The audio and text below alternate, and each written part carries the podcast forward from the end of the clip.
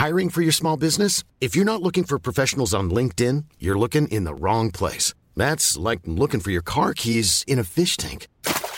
LinkedIn helps you hire professionals you can't find anywhere else, even those who aren't actively searching for a new job but might be open to the perfect role. In a given month, over 70% of LinkedIn users don't even visit other leading job sites. So start looking in the right place. With LinkedIn, you can hire professionals like a professional. Post your free job on linkedin.com slash people today. Bonsoir à tous, il y a une très belle ambiance, je vous l'annonce d'ores et déjà sur le plateau de Face à l'info ce soir. Très heureux de vous retrouver comme toute euh, cette semaine de rentrée jusqu'à 20h, comme chaque soir pour votre rendez-vous avec les quatre chroniqueurs, les quatre fantastiques, les quatre mousquetaires. Mon carré d'as. Ah, vous avez compris euh, comment vous pouvez ouais, Je sais comment vous parlez, je sais comment vous parlez, Chirac. On va faire un point d'abord sur l'actualité, comme chaque soir à la même heure avec Simon Guillain, puis on va se retrouver. Je vous présenterai le sommaire et puis on saluera de nouveau nos chroniqueurs. Bonsoir Julien et bonsoir à tous. L'ayatollah Khamenei promet une réponse sévère après l'attentat qui a fait 103 morts et 140 blessés. Près de la tombe de Qassem Soleimani, architecte des opérations militaires iraniennes au Moyen-Orient, une double explosion s'est produite près d'une mosquée où se trouve sa tombe. L'Iran célèbre aujourd'hui le quatrième anniversaire de sa mort. Nous avons appris aujourd'hui la mort de Michel Chérier, résistant et grande figure du monde combattant. Il a notamment participé au débarquement de Provence en 1944, chevalier de la Légion d'honneur. Michel Chérier nous a donc quittés aujourd'hui à l'âge de 102 ans. Et puis une situation toujours très critique dans le Pas-de-Calais. L'eau envahit à nouveau les maisons et plus de 10 000 foyers sont toujours privés d'électricité ce soir. Le département est toujours en vigilance rouge pour risque de crue. La protection civile du Pas-de-Calais a mis en place une cellule d'appel pour aider les habitants touchés par les inondations, Julien. Merci beaucoup, cher Simon, pour euh, toutes ces actualités. Au sommaire de Face à l'info ce soir, Marine Le Pen présente ses vœux de fin d'année dans la langue de Tolstoï, ou quand la porte-parole du parti macroniste, quand le porte-parole du parti macroniste utilise l'intelligence artificielle pour dénoncer une supposée proximité entre le RN et la Russie. Une manipulation qui interpelle Mathieu Boccoté ce soir. Faut-il y voir le point de départ d'un nouvel affrontement entre le RN et Renaissance avant les européennes cette année? Et puis à quel point l'intelligence artificielle pourrait s'inviter en politique Pour quel danger Édito à suivre. Israël mène depuis le 7 octobre une guerre totale, sans merci, contre son agresseur, le Hamas, dans la bande de Gaza. La riposte de Tsahal est sanglante, touche des milliers de civils. La prolongation de la guerre a toutes les chances d'accroître la popularité de l'organisation terroriste au sein de la population palestinienne et de toutes les nations musulmanes. Israël est-il en train d'éradiquer le Hamas ou de motiver les terroristes de demain? Question soulevée par Guillaume Bigot ce soir. Marc Menant est en pleine régression, les amis. Et oui, notre cher Marc nous parlera de Mickey Mouse ce Ça soir. La petite souris emblématique créée par Walt Disney en il y, a, il y a 95 ans n'est plus une espèce protégée. Depuis le 1er janvier, son image est tombée dans le domaine public avec des conséquences immédiates. Mickey est sur le point de devenir un tueur en série dans un prochain film d'horreur. Qu'en aurait dit son créateur génial? Marc, lui, en fait déjà des cauchemars. Et puis Gérald Darmanin aussi sur le terrain. Le ministre de l'Intérieur est en déplacement à Marseille aujourd'hui et demain afin d'aborder la thématique de la sécurité. La cité phocéenne est toujours enquistée dans le trafic de drogue. Le ministre de l'Intérieur va tenter de faire oublier l'année 2023, année noire concernant les règlements de compte, notamment dans la deuxième ville de France. Y parviendra-t-il? Charlotte Dornella a son avis sur la question. Enfin, la présidente de la très prestigieuse université de Harvard, Claudine Gay, a démissionné hier sur fond de critiques après ses propos jugés ambigus, notamment sur des questions liées à l'antisémitisme sur son campus. L'annonce de cette démission est perçue par certains observateurs comme une victoire idéologique sur le mouvement woke. Pourtant, le climat intellectuel à l'université a toujours de quoi inquiéter, comme nous le rappellera Mathieu Boccoté dans son deuxième édito. Voilà pour le sommaire. Les mousquetaires sont là. Marc Menant, comment ça va? Bah écoutez, En régression, sommes- je le disais, mais euh, ça arrive déjà très bien. Charlotte Dornelas, bonsoir à vous. On attend votre édito avec impatience, tout comme celui de Guillaume Bigot. Bonsoir. Bonsoir, Et Julien. Mathieu Boccoté. Mathieu, Bonsoir. Vers qui je me tourne en premier Faut-il voir euh, les prémices de ce duel à venir entre Renaissance et le Rassemblement national? La première moitié de l'année 2024 sera celle, on le sait, hein, des, élections européennes qui mettent déjà en scène un affrontement entre Renaissance et le RN, dont les conceptions de l'Europe sont plus que jamais divergentes. Et sur cet affrontement que vous vouliez euh, revenir sur ce premier édito, cher Mathieu? D'abord sur le contenu idéologique, mais d'abord sur les méthodes de l'affrontement qui euh, témoignent de l'entrée à pleine vitesse dans la politique à l'heure de l'intelligence artificielle.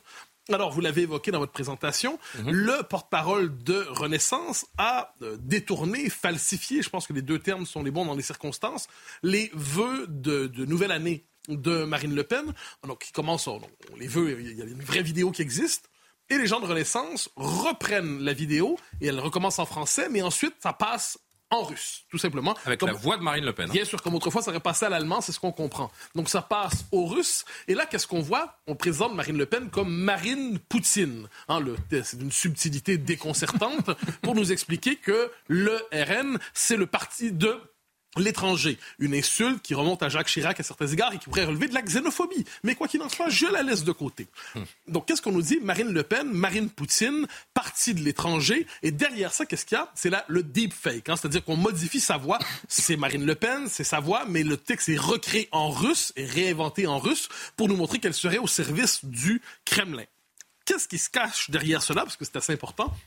Euh, c'est un article récent du Washington Post qui prétend établir les preuves définitives de la collusion apparemment, ou à tout le moins de la complicité, ou à tout le moins de l'instrumentalisation, ou à tout le moins de la manipulation, on verra bientôt ça, du lien entre le RN et le, les, partis nationaux en Europe et ou souverainistes et euh, la Russie de Vladimir Poutine. Le problème de cet article, je prends la peine de le dire tout de suite, et moi, je, histoire de le rappeler, je fais partie de ceux qui étaient, qui étaient et qui demeurent sévères de la position d'une partie des souverainistes par rapport à la Russie. La fascination pour la Russie de Poutine m'a toujours semblé inquiétante. Hmm. Mais une fois que c'est dit, lisant l'article de, du Washington Post, les preuves qui sont censées y être établies, documentées, sont loin de l'être. Nous sommes devant un article qui cherche, qui fait en fait, qui tire des liens de manière un peu rapide, rapide charge, vous diriez? Oui, ben franchement, qui se, qui prétend établir, c'est comme si je disais, j'ai une preuve absolument exceptionnelle à vous montrer. Là, vous dites, ah oui, une preuve exceptionnelle, montrez-moi ça. Puis là, je vous montre quelque chose qui n'est pas vraiment une preuve, qui est une idée, qui est une suggestion, mais vous me répétez sans cesse, c'est une preuve, c'est une preuve, c'est une preuve. Donc, quoi qu'il en soit, c'est un article qui, fait, qui circule beaucoup en Macronie en ce moment pour chercher à prouver, donc à poutiniser Marine Le Pen. Je note, soit dit en passant, on nous dit c'est que c'est important parce que c'est une, euh, une forme d'ingérence étrangère de la Russie dans la politique européenne ou la politique française, et on ne s'inquiète jamais sur un autre registre de l'ingérence, soit américaine, soit l'ingérence des GAFAM dans la politique nationale, quand les GAFAM décident, par exemple, on l'a vu avec Twitter à la dernière élection présidentielle américaine, d'orienter clairement le résultat en privant le débat public de certaines informations, notamment sur le fils de Joe Biden, parce qu'on craignait que cette information ne vienne orienter de mauvaise manière le vote des électeurs. Ça, c'est quand même de la vraie ingérence, mais apparemment, elle ne dérange pas parce qu'elle est là pour la pédagogie démocratique. Alors, qu'est-ce qu'il y a d'important là-dedans? J'y reviens. C'est que Renaissance, en fait, le, parti d'Emmanuel Macron, décide clairement de falsifier la voix de Marine Le Pen. On avoue le crime. C'est de regarder... c'est ce que j'allais dire. On n'est pas encore, mais la prochaine étape viendra, on n'est pas encore dans le... On vient de créer une fausse vidéo intégralement, et là, qui viendrait complètement saboter le processus démocratique. On avoue le crime en disant, regardez ce qu'elle est. Voilà, par le jeu de l'intelligence artificielle, on crée le double Marine Le Pen. de la parodie. Voilà, si vous voulez. Mais c'est pas que de la parodie, cela dit, parce que qu'est-ce qu'on voit? Ça nous montre justement le basculement, une véritable révolution technologique dans la manière de faire la politique qui va frapper l'Europe et le monde occidental dans les prochaines années. Rappelez-vous, il y a à peu près un an, un an et demi environ, c'était un an, euh, les machines d'intelligence artificielle avaient recréé le, l'appel du 18 juin du général de Gaulle. Alors, on s'en souvient, l'appel du, 18 juin a été prononcé dans l'histoire, mais il n'a jamais été enregistré. Alors, qu'est-ce qu'on faisait? On recréait artificiellement, à partir des enregistrements de la voix du général, l'appel du 18 juin, et on le fait ressortir du fond de l'histoire. C'est comme si finalement on l'entendait. Mais non, c'était pure falsification. À l'époque, faut jamais l'oublier. Et eh bien de la main, on, s'inquiétait déjà à ce moment, à quel moment des partis vont décider de falsifier le propos des uns des autres, à quel moment on va créer de manière absolument artificielle le discours d'un adversaire, le discours d'un ennemi pour le discréditer? Dans quelle mesure les démocraties occidentales peuvent-elles survivre à cette révolution technologique? Je note que si, si le RN avait fait quelque chose de semblable à Renaissance, Emmanuel Macron, on nous aurait expliqué que la démocratie libérale est en danger, on nous aurait expliqué que ce sont des méthodes autoritaires absolument inavouables, absolument inqualifiables, absolument indéfendables. Or, puisque c'est fait aujourd'hui pour sauver officiellement ceux qui réclament un monopole sur la démocratie libérale contre ceux qui auraient le monopole du mal, eh bien, on nous invite à ne pas trop nous inquiéter. Mais ce qui me semble absolument certain, c'est que là, il y a un point tournant qui a eu lieu il y a quelques jours avec cette vidéo, en fait. C'est on peut s'attendre à ce que dans les prochaines années, les fakes se multiplient, les deepfakes se multiplient et que nous vivions dans un univers où il sera tout simplement impossible de distinguer le vrai du faux. Le rêve de tous les totalitaires, le rêve de tous les propagandistes, le rêve de tous les manipulateurs d'opinion se concrétise aujourd'hui avec les techniques de manipulation de l'opinion rendues possibles par l'intelligence artificielle. Et vous parlez de, deux conceptions de l'Europe à travers cette, euh, cette affaire. Pourriez-vous nous les, distinguer plus ah, précisément ah Oui, oui effectivement, au-delà de la méthode, vous avez raison de m'y ramener. On est devant deux partis qui se vivent sur le mode de l'affrontement final, en quelque sorte. D'un côté, on a la République en, enfin, la République en Renaissance qui, se, qui est prête, qui envoie tous les signaux de sa disponibilité, du fait qu'elle est prête pour le grand saut fédéral. En fait, on pourrait dire que la, la seule conviction véritable de la Macronie, c'est véritablement cette idée qu'il faut faire de l'Europe l'horizon euh, indépassable de la nation française. Sans l'Europe, la France serait condamnée au recroquevillement provincial. Et ça, pour ça, il faut revenir sur les vœux d'Emmanuel Macron pour la nouvelle année. On sait Emmanuel Macron qui est passionné par la symbolique. Hein. Il sait l'importance des symboles. Hum. Il, il, guette minutieusement la portée des symboles. Vous voyez venir. Ben, c'est, ben, justement, on a vu. Euh, on a vu dans cette vidéo un peu étrange où il y a des drapeaux au loin et on peine à les distinguer de tous les pays. Ah, aussi du drapeau. Il y a le drapeau européen. À l'extrême droite, il y a le drapeau français. Je ne sais pas si c'est un symbole, mais à tout le moins, c'est inquiétant. c'est qu'il est très à droite, le drapeau je, vois bien. et puisqu'on nous explique que tous les symboles veulent dire quelque chose, jouons à Umberto Eco et inquiétons-nous. mais, mais cela dit, qu'est-ce qu'on voit? Donc, le symbole est envoyé. Dans l'année qui vient, la France n'est qu'une nuance parmi d'autres du paysage européen. La France n'est plus le cadre référentiel de l'action du président de la République. Le cadre référentiel du président de la République, c'est cette projection vers une Europe où les nations sont tout autant désormais de provinces qui ont certes chacune leur singularité. La France devient un peu comme l'Oklahoma là-dedans, ou le Maine, ou la Louisiane, ou l'Arkansas, c'est-à-dire un, État un peu oublié avec une densité minimale qui participe au grand province européenne. Une province européenne. Hollander, on aurait dit autrefois. fois. Euh, ou aujourd'hui ou demain. Alors, ce qui est inquiétant à travers ça, c'est qu'on le voit inquiétant, tout le moins pour ceux qui ont l'attachement à la souveraineté nationale, c'est qu'il y a véritablement deux méthodes européistes pour faire progresser l'idéal européiste. Il y a vraiment la tentation du coup de force européiste et je pense qu'on y est en ce moment. Donc quand les députés de la Macronie euh, à Bruxelles euh, plaident justement pour la constitutionnalisation des traités, pour la constitution d'un État européen. Donc il y a cette idée qu'un saut qualitatif probablement semblable à la création de l'euro qui est nécessaire aujourd'hui pour permettre à l'Europe d'aller plus loin. Mais il y a l'autre méthode qui n'a jamais changé, c'est la méthode à la Jean Monnet, qui consiste à faire des, on pourrait dire, des avancées techniques qui chaque fois semblent mineures, chaque fois semblent ça c'est pas vraiment important, c'est un mode de coopération accéléré pour permettre à des peuples de mieux fonctionner ensemble, mais chaque fois, c'est une avancée irréversible. Il n'est pas possible de revenir en arrière. Ce qu'avait dit, soit dit en passant, on en a parlé ces dernières, ces dernières semaines, ces derniers jours, en fait, Jacques Delors. Jacques Delors disait de l'Europe qu'elle devait se faire étape par étape, mais chaque étape devait être irréversible. C'est ce que disait aussi sur un autre registre Jacques Attali. On doit le garder à l'esprit au moment du Brexit, lorsqu'il disait c'est tellement important le sens de l'histoire porté par l'Europe qu'il ne faut pas permettre aux peuples, dans leur frivolité, de détricoter ce sens de l'histoire. Donc Attali disait, si on veut véritablement, par exemple, sortir de l'Europe, il faudrait trois référendums dans une même année, chacun d'entre eux plus de 60% pour la sortie de l'Europe, pour éviter que la frivolité d'une génération présente n'entraîne une sortie de l'Europe qui serait vue comme une sortie de route historique. Alors ça, c'est la logique, on peut dire, dans les prochains mois, on va avoir une radicalisation de Renaissance dans sa, logique européiste. D'autant que, je le dis, c'est son seul noyau de conviction. A une autre vision, c'est celle du Rassemblement ah, national. Ah ben oui, et là, le contraste est marqué, c'est le moins qu'on puisse dire. Alors, le RN, certains disent qu'il est dans la logique du Frexit. C'est objectivement faux. Le Frexit, ça consiste à vouloir sortir explicitement de l'Union européenne ce que ne propose pas le RN, qu'il a déjà proposé, soit dit en passant, mais qui propose plutôt de redéployer les institutions européennes avec un primat du national. Donc, primat des constitutions nationales sur les textes européens, primat des, des, tribunaux nationaux sur les tribunaux européens, primat, s'il le faut, des frontières nationales sur les anti-frontières européennes. Et on pourrait multiplier les exemples. Et ça implique aussi une revision du rôle de la Commission, qui pour l'instant est une commission euh, très politique, très ambitieuse, très réformiste, quasi révolutionnaire, et de l'autre côté, ramener la commission, euh, la commission dis-je, à une dimension plus technique.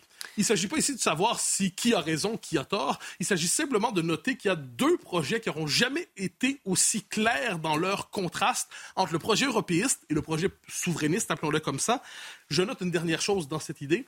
Pour les européistes, le refus de pousser plus loin l'Union européenne est assimilée à un refus de la démocratie libérale. Tout le procès mené contre les Polonais ces dernières années, contre Viktor Orban, au-delà des désaccords idéologiques réels qu'on peut avoir avec eux, c'est qu'on considérait qu'ils étaient autoritaires parce qu'ils ne voulaient pas s'immoler pour Bruxelles. Gardons-la à l'esprit. Sauf que là, vous nous présentez, euh, Mathieu, un choc entre deux forces, mais euh, que je sache, il y a d'autres partis qui vont chercher à, jouer leur carte lors de ces européennes. Et, vous avez raison de me le rappeler, parce qu'effectivement, c'est la tentation, non seulement des partis de dire c'est un duel entre lui et moi, hein, c'est le western, hein, c'est duel à chaos choral, c'est-à-dire c'est vous, c'est moi, et on, et on dégaine. Donc il y a ça, et c'est quelquefois l'erreur des commentateurs de reprendre la perspective militante des partis. Je pense qu'on doit se dégager de ça et se rappeler qu'il y a, ne serait-ce à droite, on a parlé du cas du RN, euh, il y a d'autres options qui se mènent plutôt bien en ce moment, ça vaut la peine de le noter. On a vu depuis, qu'est-ce qui s'est passé en fait depuis les dernières européennes, à droite chez les LR, mais c'était l'émergence indéniable de François-Xavier Bellamy. Je pense qu'à peu près tout le monde, qu'on soit de gauche, de centre, de droite, peu importe la position qui est la vôtre, eh bien, tous conviennent du fait qu'il a contribué de manière assez exemplaire à la vie parlementaire. Et de ce point de vue, il faut se rappeler qu'il incarne une tradition, un point de vue, une manière de voir qui qui a droit de citer dans le débat public, il serait malvenu d'écraser ce point de vue en faisant comme s'il n'y avait que le RN ou, la ou Renaissance. Bellamy qui est chez LR. Hein. Bien sûr, évidemment. Ou Marion Maréchal qui mène sa campagne en ce moment, qui est franchement, de point de vue, une assez bonne campagne pour Reconquête, où elle met de l'avant sur l'enjeu identitaire, où elle rappelle la dimension charnelle, identitaire, civilisationnelle des élections européennes. Et c'est aussi une voix qui fait entendre une une, on pourrait dire une perspective importante dans le débat public. Alors la question n'est pas de savoir qui on préfère, RN, Reconquête, euh, pour sur la gauche, ensuite. Il faut simplement dire que ces options sont présentes, elles sont suffisamment distinctes pour chacun, chacune avoir une voix, mais au moment du résultat final, ne nous trompons pas, ce sont des voix qui s'additionnent et qui nous diront qui est le leader du camp national, des LR, des Républicains ou de Reconquête, et qui sont par ailleurs les autres voix qui peuvent s'y faire entendre. Mais, mais, je termine là-dessus. Mm. Euh, de l'autre côté, Reconquête, sa, position plus... Pas Reconquête, excusez-moi, euh, Renaissance, sa position plus compliquée, c'est que là, ils sont seuls sur leur créneau. Ils n'ont pas tant d'alliés que ça. Les alliés ont été digérés et intégrés. Et à gauche, alors là, le grand éclatement arrive. Rappelez-vous, c'était la grande querelle depuis six mois. Y aura-t-il une liste commune de la NUPES? Mais le problème, toujours pas d'ailleurs. Ben, le problème, c'est qu'entre les Verts, qui sont des écolos mondialistes enthousiastes, hein, qui rêvent de déconstruire une fois pour toutes la souveraineté nationale en même temps que le corps européen, et de l'autre côté, euh, vous avez euh, les, insoumis, qui sont des souverainistes de gauche, je ne sais pas si on peut appeler ça encore comme ça aujourd'hui, mais du moins qui se veulent très critiques de l'Europe telle qu'elle est, sur l'enjeu spécifique de l'Europe, il n'y a pas d'union, ni à la base, ni dans le détail possible, dans différentes listes qui sont fondamentalement en contradiction. Cela dit, point final de cette réflexion, ces élections seront déterminantes. Pourquoi? Parce qu'elles précisent de plus en plus, au-delà des partis, les deux visions qui s'affrontent pour le destin de l'Europe et annoncent aussi un basculement, je le disais d'abord, dans la révolution technologique qui risque à terme de rendre impossible la démocratie. Elles sont très intéressantes à suivre ces élections européennes parce que pour une fois, c'est vrai qu'on a l'habitude de se désintéresser de ce, scrutin, mais c'est vrai que les, Français ont de plus en plus une opinion sur ce qu'ils pensent de l'Europe et ce sera très intéressant lors de ce scrutin de, comprendre où ils veulent euh, où ils veulent aller. Merci beaucoup, euh, cher Mathieu euh, Bock-Côté, pour ce premier édito. Guillaume, c'est à vous. Guillaume Bigot. Israël, question internationale avec vous ce soir. Israël est-il en train de gagner la guerre? Le ministre de la Sécurité, qu'on a entendu ces dernières heures, Ben Vir, euh, vient d'aborder dans le même sens que le ministre des Finances, d'ailleurs, Spotrich, qui avait euh, déjà appelé les Gazaouis à émigrer et s'était prononcé pour une bande de Gaza où il n'y aurait plus que 100 000 ou 200 000 Arabes. Est-ce que le plan d'Israël aujourd'hui est de vider Gaza de sa population? Je crois que c'est important d'aborder cette question parce qu'on entend de plus en plus cette petite musique. Euh, à mon avis, faut le dire tout de suite, c'est un fantasme. C'est un fantasme des ennemis d'Israël. C'est même un fantasme antisémite. Mais malheureusement, beaucoup croient qu'Israël a utilisé, a pris prétexte de l'horreur des attentats du 7 octobre, finalement pour vider la bande de Gaza et la remplir avec euh, euh, des Israéliens. Dans une version d'ailleurs encore plus délirante, encore plus complotiste, il y a Israël aurait fomenté euh, les attaques, hein, un peu comme euh, la CIA a attaqué euh, les tours jumelles avec le 11 septembre. Et en plus, on parle de génocide. Rhétorique qu'on entend dans les manifestations à Paris, à Londres, un peu partout, un génocide. Ils en train de liquider les gens de la, de la, bande de Gaza. Ce qui est intéressant, les enfants ont souvent, souvent raison, c'est, vous savez, c'est celui qui dit qui est.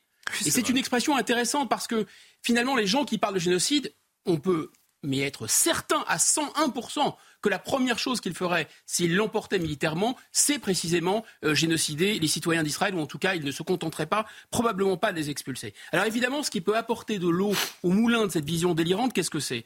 C'est d'abord les bombardements massifs et une riposte qu'on peut considérer à bon droit, à mon avis, comme disproportionnée. Des bombardements massifs, oui, c'est vrai, plus encore puisque Israël n'est pas dans une optique génocidaire. Israël a annoncé ces bombardements, notamment dans le nord de Gaza, puisque pour une raison absolument vitale, il est nécessaire de détruire les tunnels. S'il n'y a pas de destruction des tunnels, il n'y aura pas de protection euh, des populations israéliennes. Donc ils sont rentrés dans euh, Gaza, au nord notamment où il y a des tunnels, et ils ont dit à la population gazaoui, allez vers le sud, parce que euh, le, choix tactique fait par Tsahal, euh, c'est quoi? C'est d'éviter un Stalingrad, disons, version orientale. C'est-à-dire d'éviter que les soldats de Tsahal soient totalement enlisés dans des combats urbains qui seraient euh, titanesques et ultra sanglants. Donc ils ont pris une option qui est de réduire à l'état de parking le nord de Gaza.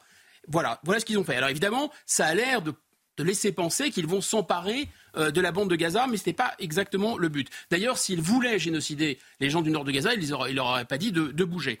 La deuxième chose, c'est qu'il y a déjà eu une colonisation aussi euh, à Gaza. C'est Ariel Sharon qui avait mis fin à cette colonisation. Donc on peut dire, que les Israéliens, finalement, ils veulent recommencer. Mais surtout, ce qui apporte de l'eau au moulin euh, de, de, de, cette propagande anti-israélienne, c'est ces deux imbéciles de, ministres israéliens et leurs déclarations euh, complètement, euh, complètement siphonnées. Alors ça laisse à penser, puisqu'ils sont ministres, et en plus ce pas des petits portefeuilles, les finances, la sécurité, que c'est la voix d'Israël. Alors moi je veux bien, mais revenons sur terre quand même. Ben Kfir, donc ça existe, hein, il y a bien des gens qui pensent ça en Israël. Ben Kfir, c'est Force juive. Force juive, c'est six députés. D'accord? Smotrich, c'est sionisme religieux. Sionisme religieux, c'est 7 députés. 6 plus 7, ça fait 13. Il y a 120 députés à la Knesset. Ces gens-là, ils ne sont pas zéro en Israël, mais ils sont un peu plus de 10%. 10 Benjamin Netanyahu qui les a choisis pour euh, constituer son gouvernement. Oui, mais euh. c'est un, un système électoral très particulier, la proportionnelle, où hmm. comme, comme exactement pendant la quatrième République, vous avez en permanence à composer avec des tout petits partis, euh, parfois extrêmement folkloriques, parfois extrêmement et parfois extrémistes, tout court. Alors moi, où là je pense que c'est vraiment fondamental, c'est que les sondages indiquent en Israël qu'il n'y a aucune majorité pour avaler la bande de Gaza ou pour annexer la bande de Gaza. Il y a à peine une majorité pour euh, retourner au combat, puisqu'il y a beaucoup d'Israéliens qui voulaient euh, qu'on privilégie la libération des otages. Et là où ça devient complètement absurde, je ne fais même pas état de l'éthique, du judaïsme, de l'histoire d'Israël, l'idée qu'il y aura des les, enfants battus battent à leur tour, parce que vu ce qu'a vécu le peuple juif, ça m'étonnerait qu'ils se lancent dans un génocide. enfin, Là où ça devient complètement ridicule et absurde, c'est que c'est en plus irréaliste. C'est irréaliste parce que déjà l'Égypte a fermé ses frontières, donc c'est impossible. Et euh, ensuite, aucun État arabe ne veut des Palestiniens sur son sol, il faut le rappeler quand même. Et non seulement ils n'en veulent pas, mais un gouvernement arabe qui accepterait une migration massive comme ça de Gazaouis, il sauterait rapidement. Ensuite, les États-Unis, sans lesquels l'aide américaine militaire, euh, Israël ne peut pas continuer, les États-Unis, évidemment, il n'en est pas question qu'ils autorisent quelque chose comme ça. Donc même si ça arrivait dans la tête de certains dirigeants israéliens, c'est irréaliste. Mais est-ce qu'Israël, Guillaume, est en train, oui ou non, de gagner sa guerre contre le terrorisme? Il faut, il faut préciser les termes parce que si la guerre contre le terrorisme, c'est une expression euh, bouchiste quasiment. Hein. C'est, le terrorisme, c'est une technique, c'est pas un ennemi, c'est pas un adversaire à proprement parler. Euh, donc c'est beaucoup trop large comme objectif et, irréaliste. En fait, le Premier ministre israélien, le 25 euh, décembre dernier, mmh. dans le Wall Street Journal, je crois, a précisé les buts de guerre d'Israël. Il a dit qu'Israël a trois buts de guerre et c'est des buts quand même qui sont plus circonscrits et plus clairs que vaincre le terrorisme. C'est un, éradiquer le Hamas organisation terroriste, effectivement. Deux, euh, sécuriser, euh, démilitariser la bande de Gaza, donc la sécuriser. Et trois, déradicaliser la population. Voilà les trois objectifs. Et en fait, les événements récents semblent valider en quelque sorte ces objectifs de guerre. D'abord, euh, la Turquie, euh, Erdogan a dit mais il y a des tueurs du, Mossad sur notre territoire euh, parce qu'il y a aussi des gens du Hamas en Turquie. Donc ça montre que la déradicalisation, la, je dirais la décapitation des dirigeants du Hamas est en cours. Et puis surtout hier, il y a eu une frappe extrêmement spectaculaire. Avec la mort du numéro 2. Exactement, extrêmement réussi, qui a tué le numéro 2. Un missile absolument qui est arrivé juste dans un appartement où il y avait une. Euh, et en plus dans le fief du Hezbollah à Beyrouth, et qui a détruit, euh, qui a tué le numéro 2 et qui a tué des dirigeants du, Hamas. Donc ça semble validé. Deuxième chose, il y a le témoignage de cette Israélienne, euh, Miachem, qui est sortie de la bande de Gaza. Elle a dit qu'elle a été détenue par des civils et elle a dit, c'est une expression très forte, hein, là-bas ils sont tous terroristes. Bon, c'est probablement très excessif, mais en tout cas, ce qui est sûr, c'est que ça montre la nécessité d'ouvrir les yeux de la population gazaoui sur la nature profonde du Hamas. Parce qu'on a quand même vu le Hamas tirer sur sa propre population. Ensuite, euh, bien sûr qu'il y a toujours des roquettes, hein. bien sûr qu'il euh, y a encore euh, du temps avant de militairement de l'emporter. Le Premier ministre d'Israël a dit il y a au moins encore un an de combat, mais il y a un retrait partiel des troupes, ce qui montre que cet objectif de démilitarisation, qui semble plus difficile à atteindre, probablement sera le seul qui sera atteint. C'est une analyse livrée par Renaud Girard dans les colonnes du Figaro. Et il parle de stratégie suicidaire d'Israël. C'est très excessif sans doute, mais il dit en tout cas que parmi ces trois objectifs, seule la démilitarisation est à portée d'Israël, même si ce n'est pas demain matin. Pourquoi? Bah, Parce qu'en fait, l'efficacité de la démilitarisation de la bande de Gaza rend l'objectif de la déradicalisation d'un côté et rend l'objectif de la décapitation, donc de l'élimination du Hamas d'autant plus improbable. Plus il y a de destruction, 80% de destruction au nord, et plus ça fait évidemment euh, la, publicité du Hamas, et moins la, déradicalisation est probable.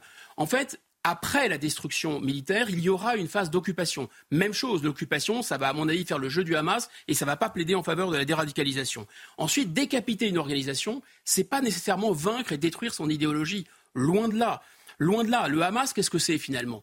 C'est une organisation en tant que telle, effectivement terroriste avec les méthodes qu'on lui connaît, mais c'est l'alliance de la cause nationale palestinienne avec l'islamisme. Hmm. Et si vous éradiquez le Hamas comme réceptacle de cette idée, bah, vous trouverez demain un avatar. Après Al-Qaïda, il y a eu Daesh et il y, aura euh, d'autres avatars. Donc je pense que l'idée qu'on va, on va éradiquer, qu'on serait comme en 1945, etc., est délirant. D'abord, les valeurs occidentales n'ont plus le vent en poupe, et en plus, on est, même en Israël d'ailleurs, je dirais, il y a la montée de partis euh, ultra-conservateurs euh, et ultra-nationalistes. Donc, je pense que ces objectifs de guerre, effectivement, en dehors de, désarmer euh, la bande de Gaza, ces objectifs paraissent absolument hors de portée. Mais à vous entendre, Guillaume, on se demande s'il il peut y avoir une issue, même à, plus long terme, à ce, à ce conflit entre Israël et le, Gaza. Et, le Hamas, pardonnez. Et le Hamas, et même Israël-Palestine tout court, finalement, au-delà de, au -delà de la bande de Gaza et au-delà du Hamas.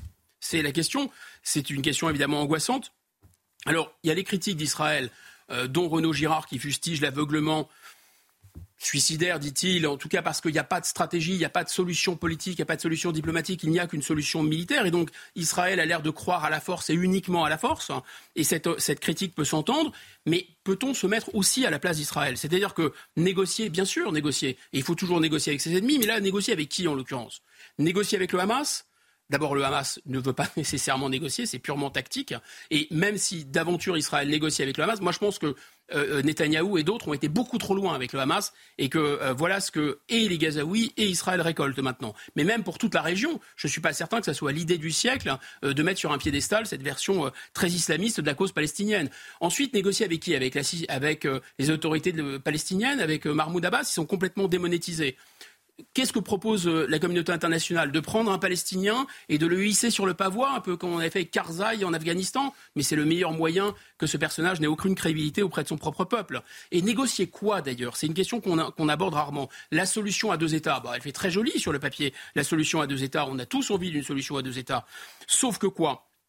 Sauf qu'en fait, d'abord, ça voudrait dire, de manière réaliste, qu'il faut un homme fort en Israël capable de démanteler les colonies, un peu euh, finalement comme euh, De Gaulle avait démantelé les colonies euh, en Algérie, il démantèlerait les colonies en Cisjordanie, il reviendrait aux frontières d'origine. Déjà, vu le, tableau politique en Israël et le système électoral, ça m'étonnerait qu'on en soit là. Mais imaginons que ça arrive, même si Israël revient dans les frontières de 48. Est-ce que ça veut dire que les Palestiniens aujourd'hui accepteraient de négocier? Bah, Je ne suis pas du tout sûr de ça. Je suis même presque sûr du contraire. Pourquoi? D'abord parce que le conflit, il a passé d'une nature nationale à une nature religieuse et pas seulement du côté palestinien, du côté israélien aussi, ce qui rend les choses beaucoup plus irréductibles. Et enfin, il y a un aspect qu'on n'aborde jamais, jamais sur cette question, c'est que le partage de 48 d'origine, il fait furieusement penser au corridor de Danzig. C'est-à-dire qu'il n'y a, pas de continuité territoriale entre les deux morceaux euh, de la Palestine arabe qui sont découpés. Donc c'est vraiment quelque chose dans lequel il n'y a quasiment pas d'issue. Moi je pense que le plus probable, le plus prévisible aujourd'hui, quand on regarde le rapport de force, bien qu'il y a des rotomontades du Hezbollah là, puisque le chef Nasrallah a menacé encore Israël des foudres de l'enfer. Ben, je me permets de rappeler, euh, donc, euh, et, l'information nous paraît il y a quelques minutes seulement, le chef du Hezbollah met donc en garde ce soir Israël contre une guerre avec le Liban. Voilà où nous en sommes euh, ce soir dans cette... Alors merci pour cette information, j'y réagis quasi en temps réel, puisque je n'avais pas cette info, mais, mais en fait, moi, ça m'indique quelque chose, c'est que la dernière fois qu'il s'est énervé, et qu'il a joué au Dark Vador là, de, de l'islam chiite en, en, Liban, il a dit si vous frappez au Liban, ça sera déjà les feux de l'enfer. Là, il n'en est plus à frapper au Liban, puisque ça fait déjà dix fois qu'Israël frappe au Liban, il ne se passe rien. Donc il a reculé sa ligne rouge. Donc la ligne rouge, c'est si Israël attaque le Liban. Mais bon, ok, Israël ne va pas attaquer le Liban, donc euh, il ne va rien se passer. Donc moi, je pense que le plus probable, c'est qu'il y ait une victoire militaire euh, d'Israël. Il faut rester prudent. Tout est possible, tous les engrenages sont possibles. Une victoire militaire d'Israël, mais probablement un enlisement politique, une défaite stratégique. Pourquoi? Je passe même sur l'isolement diplomatique et international d'Israël. Le plus inquiétant pour Israël, c'est la perspective démographique. D'après l'INSEE israélien, il y a 9 700 000 Israéliens aujourd'hui, dont 74% de juifs. Pour arriver à 74% de juifs, il compte euh, les, Israéliens qui sont installés dans les colonies de Cisjordanie. Maintenant, si on intègre la population arabe de Gaza, si on intègre la population arabe de Cisjordanie, les Juifs aujourd'hui en 2023, 2024, pardon, sont déjà 50%, ça va vite, 50% seulement. En 2050, ils seront moins de 40%. Et en plus, les juifs qui resteront en Israël à ce moment-là, en 2050, la moitié d'entre eux sont des ultra-orthodoxes, donc beaucoup ne veulent pas entendre parler du service militaire. Donc je pense que le pire ennemi d'Israël, c'est Israël. Merci beaucoup Guillaume Bigot. C'est complexe hein, et euh, heureusement que. Pardon si je vous ai bombardé. Non non non non, mais au contraire, au contraire, ça nous permet de nous rendre compte à quel point la situation est, fragile et complexe, comme je le disais. On va bien avoir besoin d'une toute petite pause pour se remettre de, cet édito. Appelez vos enfants parce que Marc Menant est sorti euh, dans la deuxième partie. Il va nous parler de Mickey. Eh oui, vous avez belles oreilles, euh, Marc. À tout de suite. La suite de Face à l'info en ce 3 janvier, toujours en compagnie de Charlotte Dornella, Mathieu Bocoté, Guillaume Bigot, Marc Menant. C'est à vous, cher Marc. Avec, euh, avec vous ce soir, Marc, on va évoquer, euh, aussi étonnant que ça puisse paraître, un personnage mythique, né il y a 95 ans, des mains de Walt Disney. J'ai nommé Mickey Mouse, la célèbre petite souris qui vous a tant fait rêver, Marc. Euh, depuis le 1er janvier, n'est plus une espèce protégée. Qu'est-ce que c'est que cette affaire? Vous êtes fier, hein Vous êtes fier de votre trouvaille. C'est vrai que je, je, suis pas fier. Non, non. Vous êtes très bien animé. Alors... Oh, mais, mais, alors, nous allons voir plutôt. un dessin. Nous allons voir plutôt le père que le fils. Parlons de Walt Disney. Allez-y. Le créateur. C'est à Chicago qu'il naît en 1901. C'est le quatrième d'un personnage qui n'est pas spécialement sympathique déjà avec les aînés. Chez ces gens-là, monsieur, il faut savoir se tenir, sinon c'est la taloche. Pour autant, il a une situation qui semble le distinguer du commun. Il a une petite entreprise de bâtiment spécialisée dans les toits. Mais l'Amérique, en plein développement, connaît déjà des aléas. Il lui faudra rapidement, eh bien, changer de profession et oublier Chicago, où il vivait, pour se rendre à Kansas City. Là, il achète quoi? Il achète une ferme, 19 hectares. Imaginez le petit maraud. Il est là, petit bonhomme. Lui qui était dans les rues, voyait les grouillements, les premières voitures, les tof-tof, le potin. Et soudain, la joie de la nature. Les animaux qui vont, qui viennent, les petites souris forcément, mais les petits chiens, les petits chats, tout ça, ça l'imprègne. On a l'impression de retrouver Léonard de Vinci qui allait avec son grand-père et Léonard qui était là, qui regardait, qui regardait le grand-père et lui disait surtout fais bien attention et il notait, il notait. Eh bien, c'est la même démarche de la part de ce jeune Walt avec de temps en temps à ses côtés Roy. Pas question d'aller à l'école. Ben non, l'école elle est trop loin. Et le père n'a pas le temps de s'occuper de ça. Le père, sa seule fonction, c'est de saisir le martinet pour rappeler les gamins à l'ordre. Et le petit distrait, celui qui traîne un peu trop en déambulation dans la campagne, de temps en temps, hop, c'est la fouettée. Et puis il y a une petite sœur qui est née un an après lui. Et elle, ben, je ne sais pas pourquoi, le père décide qu'elle doit aller à l'école. Alors ça en fera deux qui seront conduits le matin et repris le soir. Et c'est ainsi qu'à huit ans seulement, il a la chance de découvrir les bancs de l'école et de picorer les premiers, les premiers éléments de l'instruction. Oh, il est fasciné par tout cela. Mais n'oublions pas, la situation des parents, elle n'est pas très brillante. Il est obligé de fermer la ferme et les voilà maintenant à vendre des journaux dans Kansas City, une sorte de petite entreprise de distribution. Elle est môme il est 4 heures du matin, à 4h30, vous allez aller me distribuer les journaux. Et voilà comment. Ben oui, oui, papa, il n'est pas question de discuter. Et dans cette enfance de misère, eh bien, il y a toujours chez lui un enthousiasme, une volonté. Même quand il est victime d'une dérouillée, il sort de là presque provoquant, en redressant la tête et en pensant qu'un jour il aura de l'avenir. Et de l'avenir, il le trouvera un tout petit peu plus tard, quand à 14 ans, enfin, il découvre qu'il y a une école de dessin. C'est le samedi matin, il obtient ça du père. Bah oui, de temps en temps, comme il est un peu dans la rébellion, le père tente de céder. Et voilà à faire des dessins. Alors là, ça ne le quitte plus. Les dessins, les dessins, les dessins. Et la guerre va le saisir, la Grande Guerre. Il a 15 ans. Que se passe-t-il? Enfin, lui, quand il est concerné, il a 16 ans, puisque c'est en 1917 que les États-Unis entrent dans cette grande boucherie internationale. Son frère, eh bien, le voilà dans la Navy. Et lui voudrait il voudrait, il a le sens patriotique. Alors, Charlotte pourrait me glisser à l'oreille, bah, pour autant, il ne sera pas aussi brillant et aussi magnifique en héroïsme au moment de la guerre de 40. Eh oui. C'est pas très beau ce qu'il a fait à ce temps-là, mais on s'arrêtera avant, ce qui nous permettra de garder la meilleure image du petit Walt, qui fait tout, il falsifie ses papiers et il finit par entrer à la Croix-Rouge comme pilote d'ambulance, chauffeur d'ambulance. Et hop, on prend le bateau, la grande traversée. Il arrive le 12 novembre 1918 au Havre. 12 novembre 1918, tout est terminé, le tintamarre, c'est fini. Mais en revanche, malheureusement, les éclopés, ils sont nombreux.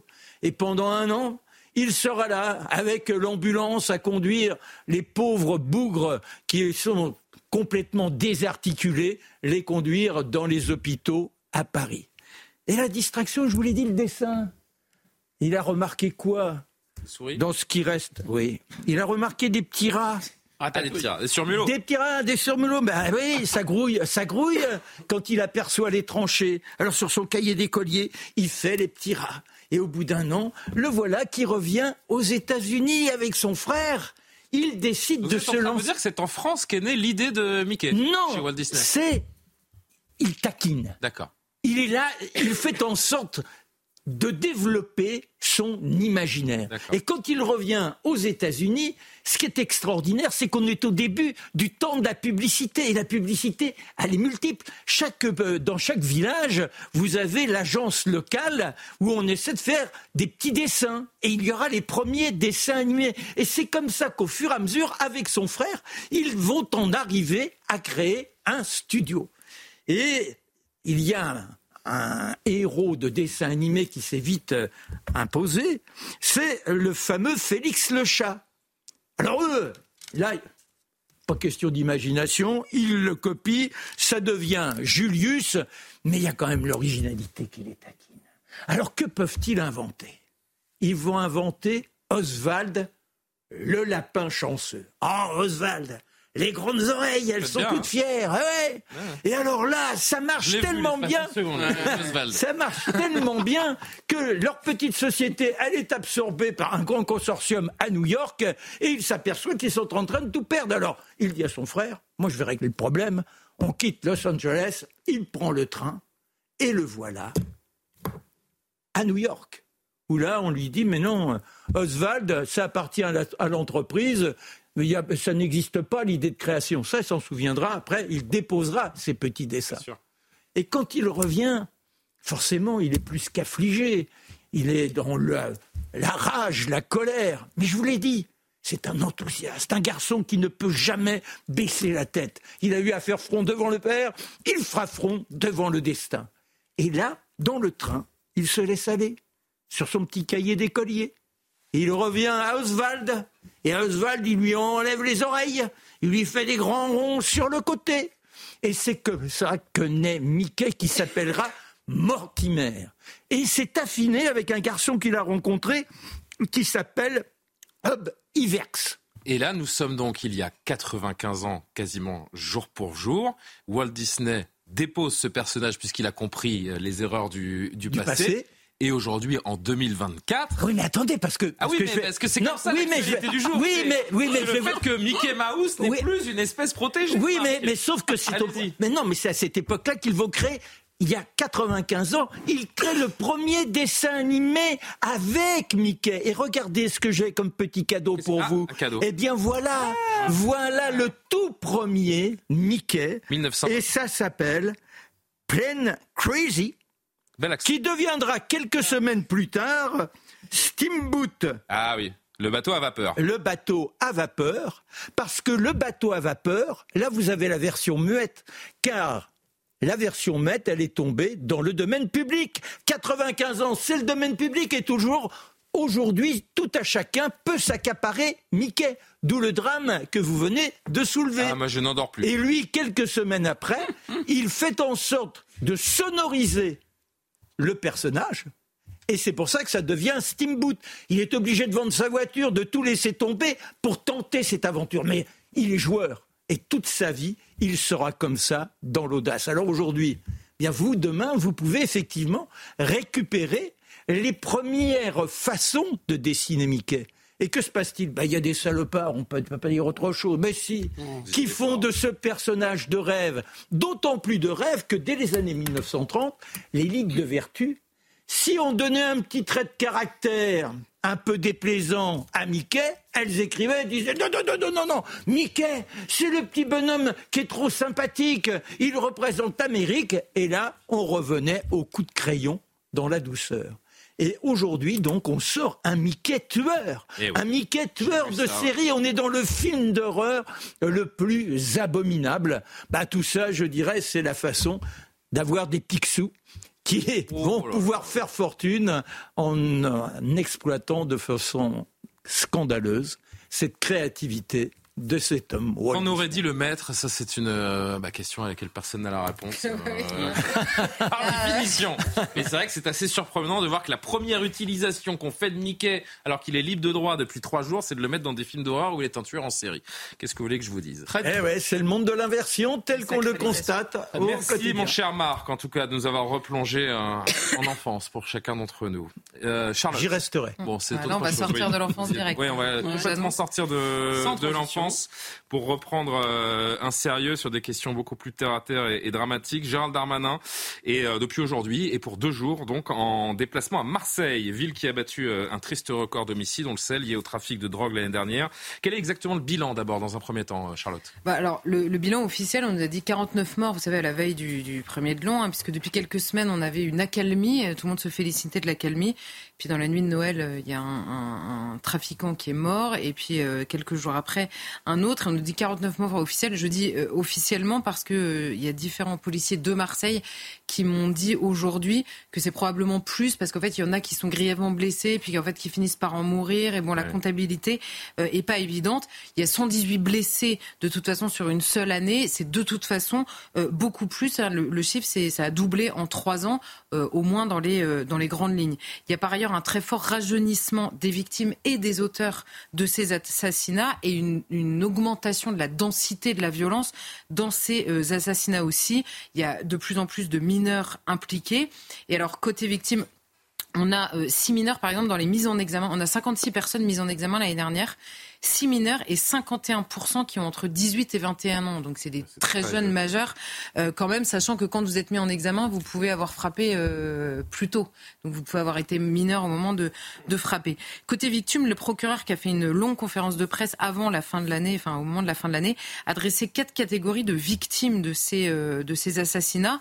Un, les narcotrafiquants qui sont liés à un groupe criminel, c'est objectivement les règlements de compte entre bandes rivales. Vous avez ensuite les jeunes guetteurs et vendeurs qui sont mitraillés sur les points de deal. Alors là, c'est parce qu'ils sont utilisés comme chair à canon, ils le sont dans un sens comme dans l'autre. Vous avez les résidents qui sont directement visés. Le procureur parlait de narcoterrorisme. Hein, vous terrorisez absolument une population qui penserait à se rebeller ou à se plaindre. Et ensuite, vous avez les victimes collatérales. Évidemment, le visage de ces victimes collatérales, c'est Sokaina hein, qui avait euh, défrayé la chronique cette année en prenant une balle à travers la fenêtre. Je crois que le procureur de Marseille a même créé un néologisme en parlant de narcomicide. C'est ça. Hein. Il a parlé de narcomicide pour regrouper tout ça, c'est-à-dire les homicides qui sont liés évidemment au trafic. Mais le, le, procureur et de manière générale, toutes les autorités marseillaises utilisent de plus en plus le vocabulaire d'un de, pays gangréné, c'est-à-dire d'un narco, euh, d'un d'une narco-ville, quoi, euh, en l'occurrence, d'un narco-État. Donc vous avez raison de parler du narcomicide. On a le narcoterrorisme. Donc c'est vraiment des mots euh, qui qui augmentent. Et alors il y a quelques points saillants, on va dire, dans l'année. C'est d'abord bon, l'augmentation de ce nombre de règlements de compte qui est notamment dû, on va y revenir, hein, mais à cette méthode du harcèlement, c'est un changement de stratégie. On va y revenir parce que ça a des, des avantages, mais aussi quelques inconvénients. Euh, donc le harcèlement sur les points de deal, c'est-à-dire que comme il y a beaucoup d'interpellations, il y a notamment des interpellations avec de l'argent et donc de la saisie d'argent.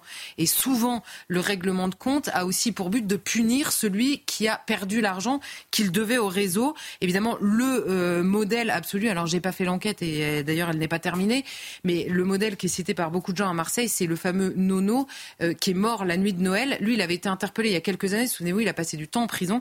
Il avait été interpellé en jetant par la fenêtre 1,3 million, 1,3 million d'euros euh, par la fenêtre. Probablement, c'est ce qui ne lui a pas été pardonné à sa sortie de prison. Il venait de sortir de prison, il s'est pris 25 balles euh, dans la tête quand même. Euh, donc ça, c'est l'augmentation des règlements de compte et de leur violence l'augmentation de ce qu'ils appellent les jobbers. Les jobbers, ce sont des jeunes qui sont recrutés via les réseaux sociaux par les, par les réseaux de trafiquants pour une mission temporaire. Leur, les qualités recherchées, on va dire, il faut qu'ils soient jeunes, si possible mineurs, et nomades, et pourquoi pas euh, euh, étrangers en situation irrégulière. Le but, c'est d'échapper le plus possible au radar de la police. une confusion totale. Bah, c'est ça. Parce que quand vous faites venir un gamin, alors il y en a qui viennent de Paris, notamment de la région parisienne, ils viennent pour trois jours à Marseille, ils prennent leur chèque euh, pour faire leur mission. Évidemment, la police marseillaise, bon, bah là, ils sont perdus. Euh, en trois jours, ils n'ont pas le temps de connaître tous les trafiquants. Euh, et évidemment, quand vous êtes mineur, la justice a plus de mal à passer. Quand vous êtes étranger en situation régulière, là, vous passez sous tous les radars. C'est formidable. L'exemple typique, c'est le 13 novembre dernier, un adolescent qui était venu de Savoie, 16 ans, récupéré à la gare par le réseau lui-même, tué quatre heures après sur un point de deal. Il venait faire sa mission depuis la Savoie. Et alors, bon, là, c'est la, la, la, bonne nouvelle pour les, pour les progressistes obsessionnels, mais on a une augmentation des femmes mises en cause dans ces trafics. Euh, il y a quand même quatre mises en examen. C'était, inimaginable il y a encore quelques années. Hein. Quatre mises en examen pour association de malfaiteurs en vue de commettre des crimes cette année. Et le procureur disait aujourd'hui, on constate qu'elle semble prendre un rôle plus actif dans la gestion des points de deal, l'organisation, la commandite d'assassinat. Et alors, dans ce genre de réseau criminel, les femmes, quand elles s'y mettent, euh, c'est pas les plus douces. Hein. Évidemment que derrière tout cela, on trouve essentiellement euh, l'argent pour raison à, tout, absolument tout. Qui mène cette guerre à Marseille et pour combien exactement? Ben, alors c'est évidemment difficile par, la, par euh, la, force des choses de, de, quantifier tout ça, mais on a par exemple une indication. Vous savez que la, la guerre, euh, le plus gros de la guerre, on va dire à Marseille, c'est entre deux mafias qui s'appellent la DZ mafia, DZ étant euh, le, le, le, symbole pour Algérie et Yoda, la mafia euh, Yoda. Alors à eux deux, le procureur nous dit que c'est 73% de responsabilité sur les assassinats de l'année dernière, hein, de ce, entre ces deux gangs, et eux, ils gèrent des, des principaux points de vente qui peuvent se, comment dire, se multipliés sur le terrain. En fait, ils se disputent un monopole. Quoi. Ils se disputent un monopole, mais alors les cinq principaux points de vente dont on parle, c'est un chiffre d'affaires quotidien qui est entre 50 et 80 000 euros. Donc si vous prenez une moyenne basse, c'est-à-dire 60 000 euros, ça fait plus de 21 millions d'euros par an à se euh, distribuer. Il y a beaucoup plus de points de deal que ça, évidemment, dans la région. Et vous avez par ailleurs une dispersion, on va dire, des activités dans toute la région et dans tout le département. Donc c'est des sommes absolument colossales qu'ils se disputent. Et la difficulté, notamment de la guerre euh, en elle-même, elle vient de plusieurs points qui sont évoqués là encore une fois. Un, les têtes de réseau, les vraies têtes de réseau, parce qu'on dit Nono, par exemple, le fameux Nono qui est mort à Noël, qui s'appelle Nordine Achouri en vrai, mmh. le fameux qui est très très connu euh, parce qu'il était euh, tête de réseau. On dit tête de réseau à la Castellane, il n'était pas tête de réseau. Les têtes de réseau, elles sont à Dubaï hein, ou au Maroc ou beaucoup à l'étranger ou alors en prison quand on les a attrapés il y a quelques années. Une de managers de point de vue. C'est ça, qui sont exactement, ils sont, c'est des têtes de réseau locaux ou mmh. sur le terrain. Mais il y en a beaucoup en prison, beaucoup à l'étranger. Et le procureur a là aussi euh, euh, abordé ce sujet-là, et d'ailleurs Gérald Darmanin aussi. Ils ont parlé de la création d'un poste de magistrat de liaison directement à Dubaï, euh, justement parce qu'il y en a beaucoup qui vont se réfugier, c'est le refuge doré de Dubaï, et un autre dans les Caraïbes, puisque c'est par là-bas que transite toute la cocaïne, notamment qui arrive sur le territoire français, européen, mais français en particulier. Et par ailleurs, il a annoncé la mise en place de dispositifs en collaboration avec l'administration pénitentiaire cette fois-ci pour viser ceux qui sont en prison, pour empêcher de continuer de gérer un trafic ou d'orchestrer des assassinats depuis la prison. Vous avez des, des, honnêtement des témoignages stupéfiants de, de gars qui sont en prison. Oui, stupéfiants, pardon, pour jeu de mots, j'ai même pas fait exprès. Bah oui. Bon, Vous ne pas l'inventer. Ils sont, ils sont en prison avec leur portable. Non seulement ils, ils commanditent l'assassinat, mais surtout ils le gèrent directement en vidéo euh, en disant tu vas là, dans telle rue, il doit être là, etc. Depuis le fin fond de la prison. Alors évidemment, on pourrait faire une autre chronique sur euh, les, les droits de la défense en prison et les téléphones portables, puisque oui, ils sont interdits, mais tout est géré avec des téléphones portables depuis la prison. Donc voilà, il y a une, réflexion, on va dire, qui se fait sur ce point-là. Et par ailleurs, évidemment, il y a cette question de l'argent invraisemblable qui est généré. Et même en bas de l'échelle, pour des gamins de 13, 14, 15 ans, vous prenez des billets comme vous n'en prendrez jamais avec un travail régulier, évidemment. Et ça génère quand même un trafic qui est de plus en plus violent parce que le monopole étant, ayant de plus en plus d'argent, évidemment la violence augmente avec. Et là, vous avez des gamins entendus par la police. Alors la police le disait les derniers mois notamment, comme ils ont fait beaucoup d'interpellations, ils ont des gamins de plus en plus jeunes qui racontent tout. Alors, ça les étonnait au début. Ils racontent absolument tout. Alors, ils racontent, par exemple, qu'ils sont chargés pendant deux heures. Ils vont prendre 10 000 euros à se partager. Celui qui conduit la voiture pour aller tuer, ou quand ils tuent eux-mêmes. Alors, c'est 10 000 euros. La moitié, si ça ne devient qu'une tentative d'homicide. Si vous ratez l'homicide, bah, vous prenez que 5 000 euros. 5 000 euros à 14 ans, vous êtes quand même content. Bon. Et puis, cet engrenage génère une peur complètement dingue. Et là, vous entrez dans le domaine de la mafia totale. Je vous donne deux exemples qui se sont retrouvés en correctionnel, donc au tribunal cette année à Marseille. Un, on avait quatre hommes jugés pour avoir enlevé un gamin de 14 ans, contraint à vendre de la drogue, qui a été séquestré toute une nuit dans une cave sous la menace de couteau. Alors, quelques mois plus tôt, avant le, procès, pardon, il avait appelé les policiers qui étaient en patrouille. Il était sur le point de deal en train de faire son, son œuvre. Il a appelé lui-même les policiers en patrouille, les suppliant de le menoter pour que ça ait l'air vrai pour sortir du point de deal et échapper aux griffes des gens qu'il avait lui-même rejoints. Le procureur d'ailleurs de Marseille avait lui-même dit, enfin c'est une femme, euh, je crois que c'était le procureur, euh, euh, avait dit qu'il y avait de plus en plus de trafiquants jeunes qui appelaient la police au secours pour se tirer des griffes de ces trafiquants. Autre, histoire devant le tribunal, un ado tétanisé par la peur. Lui, il avait 16 ans au moment où il, est, euh, il avait vendu quelques grammes de cannabis sans l'autorisation des trafiquants à Marseille. Hein, C'est son seul méfait. Il était en face de quatre accusés dans le tribunal, accusés de l'avoir frappé, molesté, enlevé, brûlé à l'aide de cigarettes et d'un chalumeau. Euh, la torture totale pour avoir vendu quelques grammes sans autorisation. Et en face de tout ça, des policiers, un ministre de l'Intérieur qui se montre euh, ultra déterminé. C'est vrai, on ne peut pas leur enlever à, à se battre contre ce trafic, mais mais euh, est-ce qu'il faut vraiment y voir un espoir, Charlotte? Alors, euh, Gérald Darmanin est arrivé aujourd'hui à Marseille pour la 30e fois, il a beaucoup rappelé, et c'est son 30e déplacement à Marseille. Alors, il a parlé notamment beaucoup des chiffres. Vous avez des saisies en hausse, vous avez des interpellations en hausse, il a parlé de la diminution des points de deal. Bon, alors ça, c'est difficile à calculer, parce qu'un point de deal, d'abord, ça peut être quelqu'un interpellé avec un peu euh, de cam sur lui, ça peut être un véritable point de deal, mais alors s'il est recréé ailleurs, c'est un autre point de deal qui est comptabilisé. Bon, c'est compliqué de s'en tirer là-dedans. Alors, ce qui est vrai, c'est qu'il y a un harcèlement qui est mis en place et qui est réellement fait. Mais il y a deux sujets qui sont compliqués, on va dire, parce que bon, d'accord, il y a moins de points de deal, mais enfin, il y a plus de gens qui meurent, de plus en plus jeunes et avec de plus en plus de violence. Donc, je sais pas. Et par ailleurs, la drogue est bien vendue, hein, rassurez-vous. Euh, tout va bien. Donc, un, le premier, euh, la première chose difficile de la vie euh, des, des, policiers sur place, c'est le travail d'enquête. Il y a eu un changement de stratégie. Vous avez trois strates de travail dans la police la police judiciaire qui fait, on va dire, les réseaux internationaux, la, la sûreté départementale qui, elle, enquête pour faire tomber les réseaux locaux, et les fameuses USES, qui sont les unités de lutte contre les stupéfiants et l'économie souterraine, créées par Darmanin, notamment à Marseille, il y a quatre ans dans les quartiers nord et au mois de novembre dernier dans les quartiers sud. Et alors, eux, leur métier, c'est de pilonner sans cesse, de harceler les points de deal. Alors, évidemment, ça a un avantage. Vous avez des saisies, vous avez des chiffres, accessoirement, vous avez des interpellations, mais si vous n'avez plus d'enquêteurs derrière pour traiter ces interpellations, c'est compliqué aussi. Vous avez des riverains qui respirent, et je pense que c'est euh, le plus gros avantage, évidemment. Mais ça a un inconvénient de taille, c'est que quand vous harcelez des points de deal, vous ne vous, vous empêchez aussi l'enquête de fond qui permet de faire tomber tout un réseau. Donc c'est la fameuse guerre, on va dire, entre le terrain et euh, les réseaux d'enquêteurs qui eux, euh, euh, qui eux, comment Cherchent dire, les gros poissons et ont besoin que le euh, trafic on- se fasse on- pour avoir des ont indices. besoin et, euh, d'énormément de temps euh, pour filer, pour écouter, pour surveiller un point de deal. Et bon, voilà, il y en a qui racontent, qui disent, bah, vous allez surveiller un point de deal et vous avez une- des interpellations tous les jours, vous ne surveillez plus rien, vous ne savez plus qui c'est, et ils s'adaptent évidemment différemment.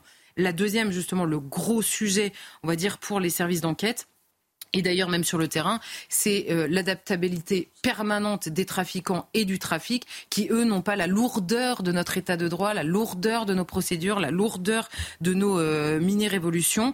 Et euh, bon, c'était l'exemple de ces jeunes inconnus, migrants si possible, et l'expansion dans toute la région. On a désormais des règlements, des règlements de compte euh, gérés depuis Marseille à Arles, Toulon, Cavaillon, Martigues.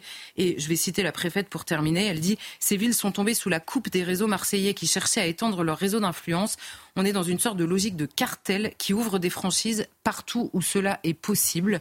Donc vous voyez que pour euh, une situation qui va bien, euh, on a encore de quoi être un peu inquiet. Et on parle de, de Marseille et d'un département en particulier ce soir, mais on pourrait évoquer Ah oui, cela oui, euh, à l'échelle de, de plusieurs villes de France, qui est assez euh, terrible et qui peut nous, nous faire peur pour les, les années qui viennent. Oui, rapidement, Marc Oui, non, simplement, ça pose la question de la responsabilité des consommateurs. Ah, mais et Non, parce que- Gérald Darmanin en a parlé aujourd'hui. Ah oui, parce les que fautifs. voilà, enfin, il y a un moment euh, de se dire, euh, bon, je me, je me schnouffe, etc. Mais quelles sont les conséquences?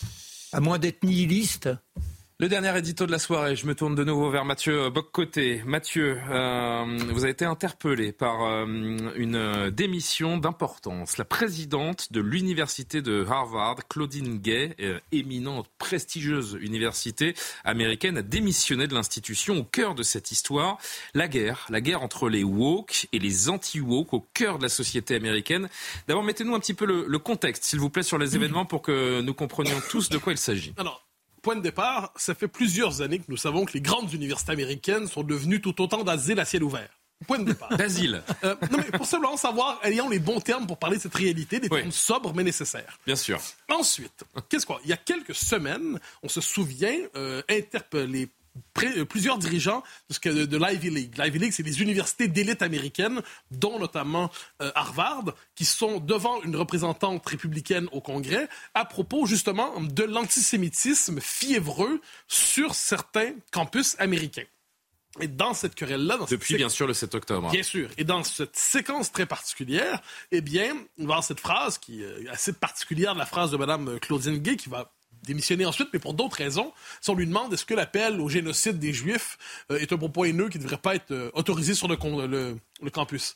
Puis elle répond avec une subtilité étonnante, euh, ça dépend du contexte. Alors, je ne savais pas que l'appel au génocide dépendait du contexte à partir dans lequel on le lançait, mais quoi qu'il en soit, ça fait scandale évidemment, et ça fait scandale à un point tel où une autre présidente de- de- d'université qui était là, l'université de Pennsylvanie, a dû démissionner quelques jours après. Qu'est-ce qui se passe ensuite? Pourquoi Claudine Gay nous intéresse aujourd'hui? Parce que certains se disent, mais là, on voit la faiblesse effrayante de la nomenclatura universitaire, donc de, cadres universitaires qui ont davantage en commun, on pourrait dire, avec le, le bureaucrate de carrière idéologique, davantage qu'avec le grand universitaire qui prendrait les responsabilités de l'universitaire classique. Donc on se tourne vers Claudine Gay, et là apparaît un personnage dont on a parlé ici en cette émission de temps en temps, Christopher Rufo. Christopher Rufo, c'est un activiste brillant, anti-woke, hein, il en a fait carrière, et qui cherche à faire tomber l'idéologie woke et notamment son approche équité, diversité, inclusion, qui est en fait le wokisme appliqué au monde de l'entreprise. Qu'est-ce qu'il découvre sur Claudine Gay? Eh bien, que dans sa thèse de doctorat, il y avait de nombreux plagiats. Ah et bon? de graves plagiats. Pas des petits plagiats du genre, je me suis trompé, j'ai oublié de mettre une note de bas de page. Non, des plagiats tout à fait significatifs. Et plus encore, on découvre que dans les travaux qui ont suivi, cette dame était elle-même une spécialiste de la politique des minorités et des logiques discriminatoires. hein. On fait carrière dans l'idéologie dominante, c'est la meilleure manière d'atteindre le sommet. C'est, en- parenthèse, c'est vraiment comme ça qu'on fait carrière à l'université aujourd'hui. Pas par l'excellence de ses recherches, mais en faisant des recherches subventionnées attendues en fonction de l'idéologie dominante. Ah, bah, bah, Madame Gay avait compris ça. Mais elle avait oublié qu'on ne devait pas plagier. À tout le monde, on doit, effacer ses traces si on plagie, mais elle n'avait pas réussi son coup. Donc, quoi qu'il en soit, on découvrait ça. Et là, le- que- Christopher Ruffo réussit à mettre ça dans le débat public. Là, on pourrait se dire, ben, c'est évident, elle va démissionner, elle a plagié. Quand on est une universitaire qui préside Harvard, on démissionne quand on plagie. Ah ah! Je vois bien ici votre naïveté. Enfin, je vous la prête. Pourquoi? Parce nenni. Que nenni, tout à fait. Parce que qu'est-ce qui se passait à ce moment-là? Elle dit, c'est pas vraiment du plagiat, en fait. C'est, vous surinterprétez, mais c'est pas du plagiat, c'est de l'emprunt. Et plusieurs universitaires de la gauche woke radicale vont dire aussi, euh, non, mais c'est pas du vrai plagiat. En fait, ce qui s'opère ici, c'est que vous êtes exagérément plus sévère à son endroit que vous le seriez à l'endroit d'une Ah, universitaire non, non, non racisée, non noire, blanche. Donc là, la question qui s'impose partout, c'est celle du plagiat. Du plagiat. Et non seulement cette question s'impose dans les milieux conservateurs, mais elle rejoint même le centre-gauche libéral, qui commence à dire c'est un peu gênant quand même d'avoir une universitaire de premier rang qui dirige Harvard. Dans tout l'univers du monde depuis à peu près 50 ans, grande université égale Harvard. Et, euh, et là, on se dit, ben là, là c'est la, la plagiaire en chef. Donc elle dit que c'est pas le cas. Et finalement, finalement, elle démissionne. Elle démissionne au nom de son, à, cause de son plagiat par tous dénoncé. Oh que non. Elle démissionne en disant c'est parce que j'étais victime d'attaques racistes, c'est parce que j'étais la cible de commentaires haineux et racistes, et c'est pour cela que je quitte aujourd'hui. Victime un jour, victime toujours. Autrement dit, les progressistes relativisent les accusations avérées de plagiat et continuent de voir dans cette démission bah, la victoire de la suprématie blanche. C'est exactement ça. Alors, on a pu lire même dans la presse française aujourd'hui, dans le Monde, si je ne me trompe pas, on, on lisait, ça, surprise hein, dans le Monde, où on nous dit, en fait, euh, les conservateurs instrumentalisent de plus en plus les cas de plagiat pour faire tomber les grandes figures progressistes. Non, mais Est-ce qu'on se rend compte Ah de l'argument je- C'est génial. Non, mais s'il n'y avait pas plagiat à l'origine, il Les n'y aurait pas mouvements, instrumental- tellement je suis, euh, Ils sont époustouflants, mais ils sont remarquables, ces gens-là. Donc, comprenez que désormais, derrière la critique du plagiat, il y a en fait une logique de suprématie blanche Bien qui sûr, se évidemment. dissimule. Comme dirait l'autre, ça va de soi. Bon, mais quoi qu'il en soit, il y a cette idée. Donc là, on, on se porte à sa défense en disant, elle ne quitte pas parce qu'elle est simplement euh, en dessous de tous les niveaux éthiques attendus de la part de quelqu'un qui met un jour un pied à l'école primaire. Non, elle quitte parce qu'elle est la cible. Et qu'est-ce qu'on nous dit là? Une antiraciste s'était emparée d'une grande institution universitaire. Dès lors, les racistes cherchent à se réemparer de cette institution en la faisant tomber. Dans cet état d'esprit, il faut voir que Mme Gay était elle-même une figure assez importante de, j'en parlais plutôt, l'équité, diversité, inclusion en université américaine. Qu'est-ce qu'elle faisait notamment? Elle s'assurait que l'idéologie, donc woke, soit appliquée non seulement, on avait l'habitude, vous savez, dans les sciences sociales, on avait l'habitude en droit, on avait l'habitude un peu dans tout ce qui relevait autrefois des humanités, mais ça devait s'appliquer à tous les domaines de la vie universitaire contemporaine. Donc, c'était, on était véritablement devant la bureaucrate de carrière qui avait été nommée je prends la peine de le dire à travers les critères de la discrimination positive, dire que Claudine Gay n'a pas passé à l'histoire comme une des grandes universitaires dont la contribution était si essentielle qu'elle devait guider Harvard. Elle était là parce qu'elle cochait les cases requises pour la promotion dans une société diversitaire. Parce qu'il faut jamais oublier, dans la société diversitaire, la couleur de peau est une compétence. Si vous avez de la couleur de peau blanche, eh c'est mal parce qu'il y a déjà trop de blancs un peu partout dans les postes de pouvoir. Si vous êtes ce qu'ils appellent un racisé, eh bien là, la couleur de peau est une compétence parce que vous devez être représenté en tant que de, porteur de cette couleur de peau dans les institutions de pouvoir. Ce en quoi on voit que les États-Unis ne se sont jamais échappés de la logique raciale. Simplement que le racialisme est aujourd'hui porté à gauche comme un marqueur de progrès. Le communautarisme est porté comme, porté comme un facteur de progrès. J'y reviens.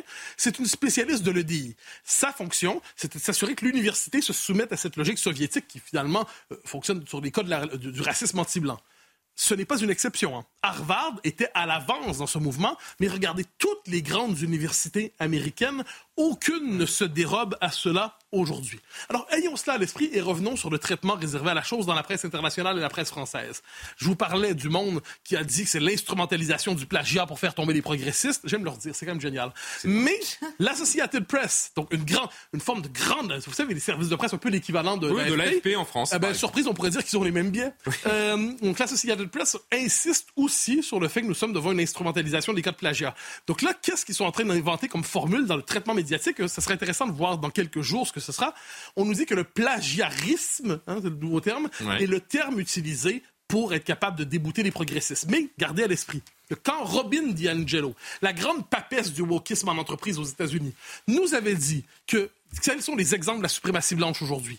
Le culte de la science, le souci de la ponctualité, l'attachement à la famille nucléaire, le culte de la rationalité, pour elle, c'était les marques de la suprématie blanche. Ça, c'est la papesse du wokisme. Je me permets de dire que cette dame a probablement les propos les plus racistes que j'ai jamais entendus dans ma vie. Parce que réserver aux Blancs, comme elle le fait, la euh, ponctualité, le, la rationalité scientifique, le souci des équilibres, la famille nucléaire et dans les circonstances, le fait de ne pas plagier, le fait de réserver ça aux Blancs, c'est probablement les propos les plus racistes qui soient, bien évidemment tenus au nom de l'antiracisme. Tout ça à Harvard. Chers amis, si vous voulez envoyer vos enfants à l'université, si vous hésitez entre Nanterre ou Tolbiac ou Harvard, prenez Tolbiac. Oui, on, va y penser. mais j'ai l'impression que le wokisme a encore de beaux jours devant lui, ah tout de même, hein, cher euh, Mathieu Boccoté. Merci beaucoup. Merci Guillaume.